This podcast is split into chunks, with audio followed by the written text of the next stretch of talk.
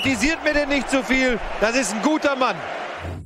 Moin Moin und Hallo, herzlich willkommen zu Bundesliga International. Wir quatschen so ein bisschen über die Ligen im Ausland heute dran. Die Serie A, die ja. italienische Bundesliga sozusagen. Der Luca Toni. Und wir haben heute einen ganz besonderen Gast. Es ist nicht Luca Toni, es ist Max Jakob Ost vom, ja, mein, äh, vom, vom Konkurrenzprodukt Rasenfunk. Den müsst ihr nicht hören. Alles, was der Max ähm, zu sagen hat, sagt er hier heute. Schön, dass du da bist. Ich freue mich sehr.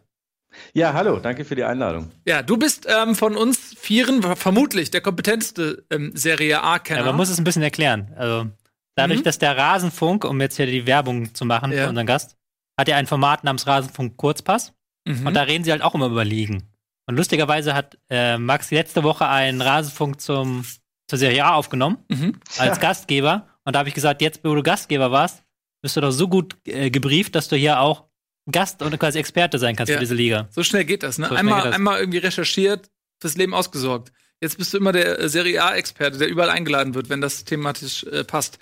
Ähm, ja, wir reden so ein bisschen über die Liga. Wir haben ähm, ja auch schon über äh, die spanische Liga geredet, über die englische Liga. Da muss man natürlich über die italienische Liga reden. Äh, sind wir uns denn einig, dass die italienische Liga so ein bisschen an Glanz verloren hat? Wir alle sind ja Kinder der 90er. Ähm, weiß gar nicht, wie alt ihr seid, aber ich bin Kind der 90er. Und äh, da war ja die Serie A sozusagen alles, ne? Also die ganzen großen Stars ähm, sind nach Italien gegangen, auch die deutschen Jürgen Klinsmann, Lothar Matthäus. Äh, Lothar Matthäus, alle waren sie da. Jürgen Klinsmann. und nicht zu vergessen, äh, Lothar Matthäus war auch da. Also ja, klar, ja. das war wirklich äh, so ein bisschen das, was heute Spanien und England ist, war in den 90ern Italien. Dann die Weltmeisterschaft natürlich. Ja, 1990. 1990 in Italien. Da hatte man irgendwie ähm, ich hatte Torwarthandschuhe von Walter Senga oder Sen ja. Senja, ich, Senga, ja. Senga, ich weiß nicht genau, wie er das ausspricht, der damals der Nationaltöter der italienischen Nationalmannschaft war, weil ja. äh, meine Großeltern hatten so ein äh, kleines Ferienhäuschen in der Nähe äh, in, von Bozen, was in Italien äh, ist. Und dann bin ich da mit meinem Vater Torwarthandschuhe kaufen gegangen. Dann gab es natürlich dann nur die italienischen. Und dann war ich plötzlich Fan von Walter Senga und von Toto Schilacci. Weil ein Junge, mit dem ich dort auf dem Feld gekickt habe, der war, hat immer gesagt, Schilacci, Schilacci. Und ich hatte keine Ahnung von Fußball und habe das einfach mit nach Deutschland importiert. Ja, der war Torschützenkönig 1990. Ja. Tatsächlich. Toto Schilacci und Walter Sänger, deshalb, das sind zwei Fußballnamen. Zurück ins Jahr 2019. Ja. und da kann ich dir zum Alte Beispiel, Männer erzählen von früher. Ja. Kann ich dir schon nicht mehr so viele Namen nennen. Ja, denn es hat sich einiges getan. Also die äh, Liga hat ein bisschen an Glanz verloren, ähm, Stadien sind ein bisschen marode, braucht mal wieder ein großes Turnier. Es gab immer mal wieder Probleme auch ähm, mit Hooligans oder generell mit Gewalt irgendwie in Zusammenhang mit äh, Fußball. Aber es gibt natürlich einen leuchtenden Stern, der Italien auch international hochwertig vertritt. Das ist Juventus Turin. Ähm, modernes Stadion, ähm, mhm. moderner Kader, moderner Fußball. Ähm, neun Punkte Vorsprung auf SSC Neapel, die wiederum elf Punkte Vorsprung haben auf Inter Mailand. Also Italien ist, mhm. wenn man sagen will, eine Dreiklassengesellschaft, ne? Erste Klasse Juventus, zweite Neapel, dritte der Rest. So sieht's momentan aus. Mhm. Äh, wie, ist es, wie ist denn so euer Eindruck, Max? Ähm, vom italienischen Fußball? Wo steht der gerade? Was macht Spaß? Also ich finde ja, dass bei aller Kritik, die man an dem italienischen Fußball üben kann, berechtigterweise, dass der sich gerade wieder in so einer aufsteigenden Phase befindet. Und das vielleicht schon seit zwei, drei Jahren. Und das kann man, finde ich, ganz gut an den Ergebnissen auch in der Champions League festmachen, wo man eben letztes Jahr mit der Roma gegen Barca jemanden mit dabei hatte, so wie man ihn nicht erwartet hat, wo man mit Napoli jetzt auch schon seit längerem im internationalen Fußball jemanden hat, der, der große Gegner vor Probleme stellen kann. Ich meine, gegen Liverpool und PSG in der Gruppe dann ein bisschen Pech gehabt. Da kann ja. man dann auch mal als Dritter in die Europa League kommen. Aber ich finde eigentlich, dass auch jenseits von Juve der italienische Fußball gerade wieder so seinen Platz in Europa findet und ehrlicherweise vor den deutschen Vereinen. Also die haben so ein bisschen der Bundesliga den Rang abgelaufen, international. Findest, findest du also jetzt quasi mit Europa League, du meinst dann quasi äh, Teams wie Inter oder Milan oder worauf beziehst du dich? Nee, jetzt erstmal die drei, die ich genannt habe. Mhm. Juve, Napoli, Roma ja. muss man jetzt gucken. In der Saison jetzt natürlich schwierig, weil ja. sie eben halt auch mit alles einen, einen schwierigen, schwer zu verkraftenden Abgang hatten. Und ich könnte mir aber vorstellen, dass jetzt mit Inter und Milan vielleicht dann noch zwei nachkommen, die sich dann auch jetzt wieder ein bisschen nachhaltiger in der mhm. Champions League festsetzen. Und dann hatte man ja zum Beispiel mit Bergamo noch jemanden, der in der letzten Saison ja auch gegen Borussia Dortmund unter anderem auch eine ganz gute Figur gemacht hat. Mhm. Also ich finde, dass auch das Klischee, was man so vom italienischen Fußball hat, so immer 1 zu 0 Ergebnisse und relativ langweilig, das stimmt jetzt so unbedingt auch nicht mehr. Wenn ich mir angucke, dass Juve in 22 Spielen 46 Tore gemacht hat, Neapel 42 Tore, Roma 41 Tore und Atalanta 47, die haben mehr geschossen als Juve, dann würde ich jetzt nicht sagen, dass das 1 äh, zu 0 Fußball ist, so wie früher vielleicht manchmal. Oder auch der Super Bowl in Atalanta. Kleiner ja. Scherz, ich habe sonst nichts beizutragen. das stimmt. Aber ich finde schon noch, dass ähm, in die Serie A doch noch eine noch stärker als die Bundesliga so wirklich von einer Mannschaft dominiert wird, nämlich Juventus so. Also ähm, ja. Das ist halt noch krasser als in der Bundesliga, wenn du dir guckst, dass die Bayern sind natürlich enteilt, aber die könnten sich auch keinen Ronaldo leisten und Juventus hat halt schon zig Meistertitel am Stück und holen sich dann noch Ronaldo oben drauf mit all den Problemen, die das auch mit sich äh, bringt und mit all den positiven Dingen, die es mitbringt. Da ist halt nochmal so eine riesige Schere und sie haben halt jetzt, jetzt auch schon wieder neun Punkte Vorsprung, ähm, sind noch ungeschlagen, obwohl sie halt auch keine perfekte Saison spielen. Ich würde sogar sagen, nicht unbedingt sagen, dass sie jetzt, ähm, sie haben mit Ronaldo natürlich vorne eine unfassbare ähm, Abschlussstärke gewonnen, auch eine Zielstrebigkeit, aber sie stehen, stehen nicht mehr ganz so sattelfest. Haben jetzt auch am Wochenende 3-3 gespielt gegen Parma. Im Pokal ja. sind sie ja auch rausgeflogen.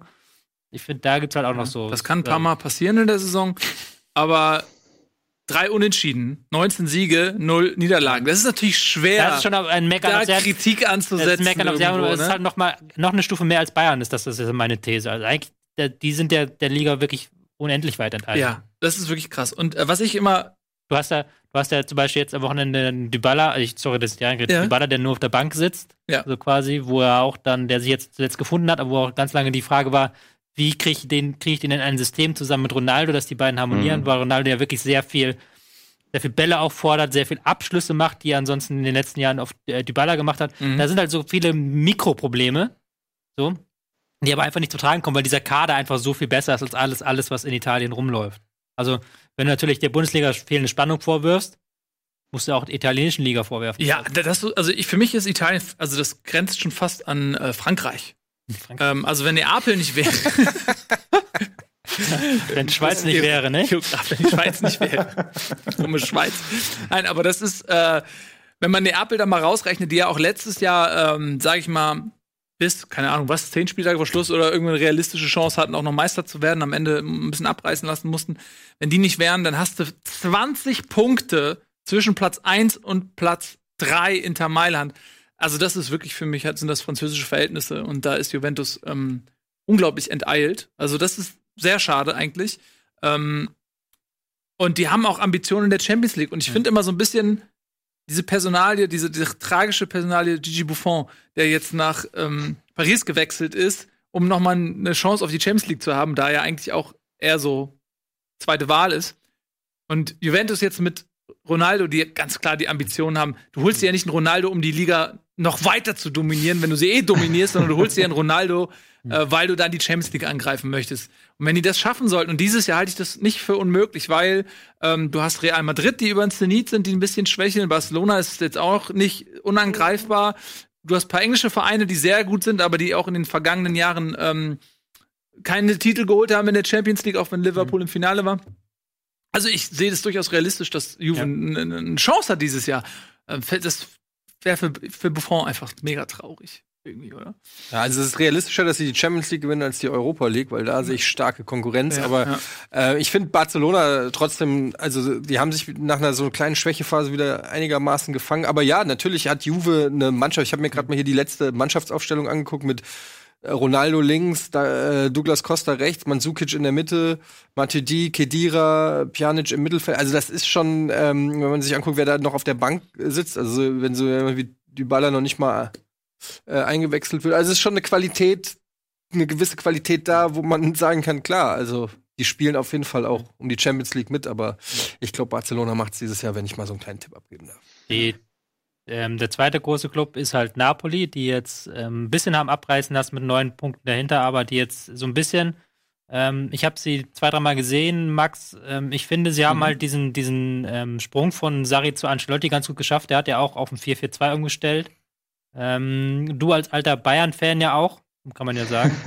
Wie ja. siehst du, wie siehst du Ancelottis Wirken in Napoli? Ja, äh, sehr erstaunlich. Also ist wieder der alte Ancelotti. Man hat sich so ein bisschen gefragt, was war hier in München los? Da will ich jetzt nicht ins Detail gehen, darum geht's nicht. Und ähm, in Napoli ist er wieder genau der, wie man ihn erwartet hat. Er ist hingekommen, er hat nicht nur den Abgang von Sari, sondern auch von Jorginho einfach super kompensiert, hat sein eigenes Spielsystem denen entgegengesetzt. Ich finde, das erste Highlight war das 1 zu 0 zu Hause gegen Liverpool. Das war Anfang Oktober. Das war vom taktischen Aspekt her ein perfektes Spiel. Und er hat es zum Beispiel geschafft, einen Insignie noch eine größere Rolle noch im Spiel zu geben. Also der hat jetzt 17 Torbeteiligungen und 27 Partien, nimmt jetzt auch mal eher den Schuss, lässt sich aber auch immer wieder zurückfallen, um mit Angriffe einzuleiten.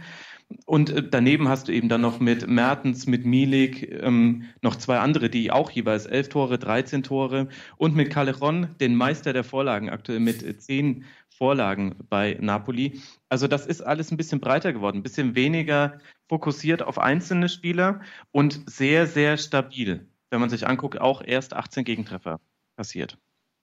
Ja, ich fand sie auch mega stark. Ich habe das Spiel damals gesehen in Liverpool da zu Hause. Das, da haben sie mich sehr beeindruckt. Dann haben wir danach die beiden ähm, Mailänder Clubs. Die waren, um nochmal zurückzukommen auf die 90er, das Nonplusultra damals. Ähm, Inter Mailand und, und AC Mailand. Ähm, AC Mailand der Berlusconi Club der sich da ja ähm, rausgenommen hat, äh, sozusagen. Ähm, wie ist die Entwicklung der Mailänder Clubs? Weil jetzt, du hast es ja vorhin auch gesagt, Max, äh, etabliert man sich schon noch in der Champions League wieder? Ähm, führt der Weg zurück zur alter Größe? Naja, alte Größe ist schwierig, weil nochmal ein Klinsmann und ein Matthäus holen und ein Breme und so weiter. Das wird natürlich, also kann man machen, aber hätte jetzt nicht mehr denselben Effekt. Also definitiv ist sieht es derzeit so aus, als ob die Mailänder Clubs sich jetzt langsam wieder etablieren könnten. Wobei bei AC würde ich da noch das größere Fragezeichen machen. Inter hat halt mit Icardi vorne drin, mit ähm, einem guten Trainer und eigentlich dann eher einem klassischeren italienischen Fußball gerade schon in der Liga cruisen die so vor sich dahin. Also haben zwar schon sechsmal verloren, aber wenn man sich die Niederlagen anguckt, dann immer sehr, sehr knapp einmal von Bergamo so richtig auf die Mütze bekommen. Bergamo ja die, die, wenn sie gewinnen, dann schießen sie auch immer gleich viele Tore. Aber ansonsten ist Inter eigentlich relativ stabil. Jetzt ist aber das große Fragezeichen gerade, ob die aktuelle Ergebniskrise sich ein bisschen verfestigt. Denn sie haben jetzt nacheinander gegen Sassuolo unentschieden gespielt, gegen den FC Turin 0 zu 1 verloren, dann im äh, Coppa Italia Viertelfinale gegen Lazio nach einer dramatischen Verlängerung und Elfmeterschießen verloren, jetzt gegen Bologna verloren. Das ist jetzt schon ziemlich viel verloren innerhalb von vier Spielen. Da bin ich gespannt, ob jetzt Inter da wieder den Turnaround schafft. Hm. Würde ich gar nicht ähm, unterbrechen, aber ich glaube schon, Inter ist noch am ehesten das Team, das diesem italienischen Klischee entspricht. Mit halt mhm. wirklich äh, kompakte, sattelfeste Defensive, können auch früh pressen, aber sind dann eher eine Mannschaft, die 1-0 gewinnt, anstatt ähm, 3-2 zu gewinnen. Ja, ja, Mourinho war da mal Trainer, als die Champions League gewonnen haben, damals gegen Bayern. Ähm, das war auch sehr defensiv. Äh, wie ist das, wie ist denn da die ähm, Investorensituation in Italien eigentlich? Also, ähm, ich glaube, AC Mailand ist ein chinesisches Konsortium oder was, hm. die da äh, die Anteile halten. Wie viel wird denn da investiert? Kann man auf Sicht vielleicht das ähnlich wie in der Premier League haben, dass ähm, da richtig viel Kohle reinfließt auch? Ist, äh, glaube ich, ein schwieriges Thema. Ich, also bei, bei Milan ist es so, dass es um den chinesischen äh, Investor, da gab es ja viele Gerüchte, wer steht da überhaupt dahinter? Dann stand der Investor vor dem Bankrott. Mein letzter Stand war jetzt eigentlich, dass der sein Geld wieder rausgezogen hat und deswegen Milan vor großen Finanzproblemen steht. Mhm. Bin ich jetzt aber nicht so tief drin, ehrlich gesagt, wie, wie in vielen äh, sportlicheren äh, Themen. Das große Problem ist, woher kannst du Erlöse erzielen? Und dann wirst du ja interessant für einen Investor. Und da hast du halt so im Prinzip drei Säulen. Das eine ist Einnahmen durch TV, Einnahmen durch Marketing und Stadionbesuch. Und das dritte ist, ähm, die, der Fußballclub, den du übernimmst, der hat ein so tolles Image, dass er dir selbst irgendwie was bringt. Also sprich, irgendein Emirat oder ähm, oder andere Scheichs äh, überlegen sich dann zum Beispiel, wenn ich diesen Verein hätte, dann kann ich den gut ähm, für Image für mich selbst verwenden. Das kann mhm. ja auch ein legitimer Grund sein. Und da ist die Situation in Italien halt schon eine deutlich andere als in der Premier League, weil die Fernsehgehälter zwar auch gestiegen sind, aber bei weitem nicht so krass wie in der Premier League. Und dann hast du durch Spieltags- und Merchandise-Einnahmen jenseits von Juve gar nicht mehr so die riesigen Gewinne, die zu erzielen sind und auch nicht mehr die internationale Strahlkraft. Deswegen ist es für Investoren einfach weniger interessant, in die Serie A zu gehen aktuell als in zum Beispiel die Premier League. Ich muss da dazu noch sagen, dass die ähm, Serie A eine der wenigen Ligen ist, die halt kein Wachstum erzielt haben bei den äh, TV-Erlösen. Ich glaube, die mhm. hatten, wenn ich mich da recht erinnere, hatten sie riesige Probleme in der letzten ähm, ähm, Periode halt ihre TV-Rechte verkauft zu bekommen. Da haben sie dann noch irgendwelche Pakete aufgeschlüsselt und zusammengeschoben. Aber da ist halt auch eine Stagnation in dieser Liga, anders als in Deutschland oder auch England. Mhm.